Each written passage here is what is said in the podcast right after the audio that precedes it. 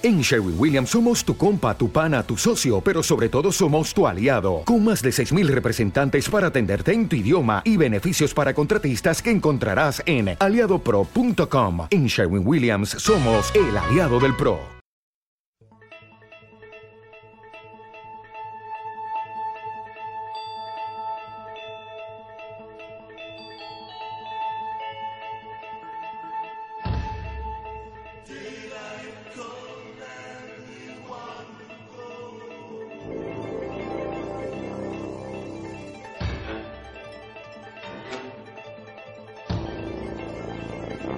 Buenas noches, amigos. Bienvenidos a Noviembre Nocturno. Emitiendo desde Radio Ritmo, ubicados en la órbita de la séptima luna del planeta Getafe.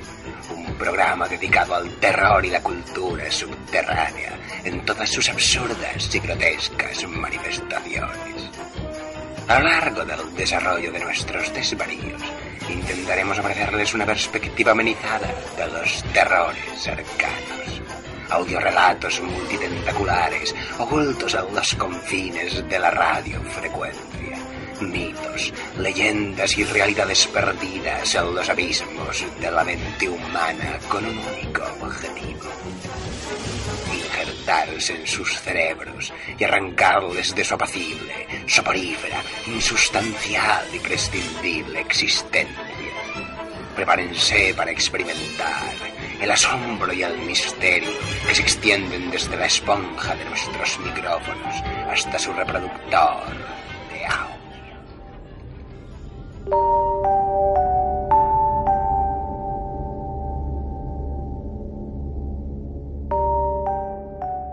El maestro Ambrose Bierce, escritor norteamericano de renombre, nacido en 1842 y desaparecido misteriosamente en algún lugar de México en 1913, se atrevió a deleitarnos con una serie de relatos muy amable y campechana que se dedica íntegramente a los vástagos que deciden terminar con la vida de sus progenitores.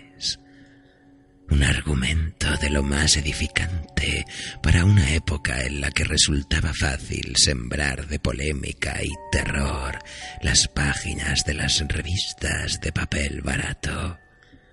No obstante, el maestro Bierce manejaba con ingeniosos artificios de humor e ironía muchas de sus historias, creando personajes grotescos que nos conducían a los rincones más oscuros del alma humana. Con un manejo brillante del cuento corto, Bierce pasaría a formar parte de esa exclusiva categoría de escritores que marcaron un antes y un después en la forma de plantearse una obra macabra. Algunos elementos de su literatura fueron ensalzados por el maestro Lovecraft, que los incorporó en sus mitos de Tulu.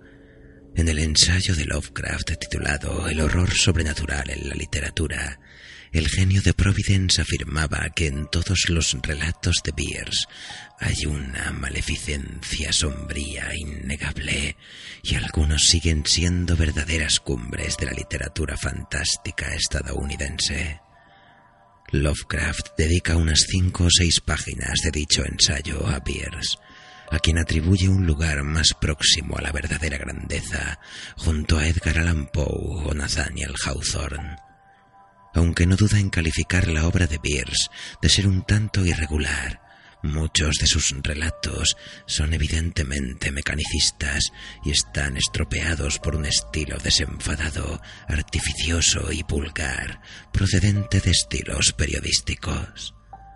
Si bien se suele encasillar a Pierce como un autor de terror, no todos sus textos pertenecen a ese género, pero sí que mantienen una fuerte dosis de sarcasmo o de lúcida ironía que a menudo se convierte en agudo humor negro. Entre sus mejores trabajos se encuentra la compilación Cuentos de soldados y civiles, que comprende algunas de las más sombrías obras de Bierce.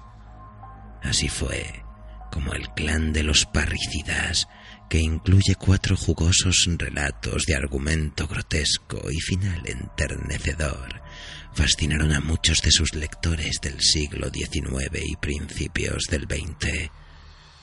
Y hoy queremos invitarles a disfrutar del probablemente más conocido de todos ellos, una maravillosa historia familiar en la que descubriremos las apreciadas cualidades del ungüento de los ungüentos, ambicionado por los farmacéuticos y mercachifles de la época para tratar casi cualquier dolencia. El único y definitivo aceite de perro.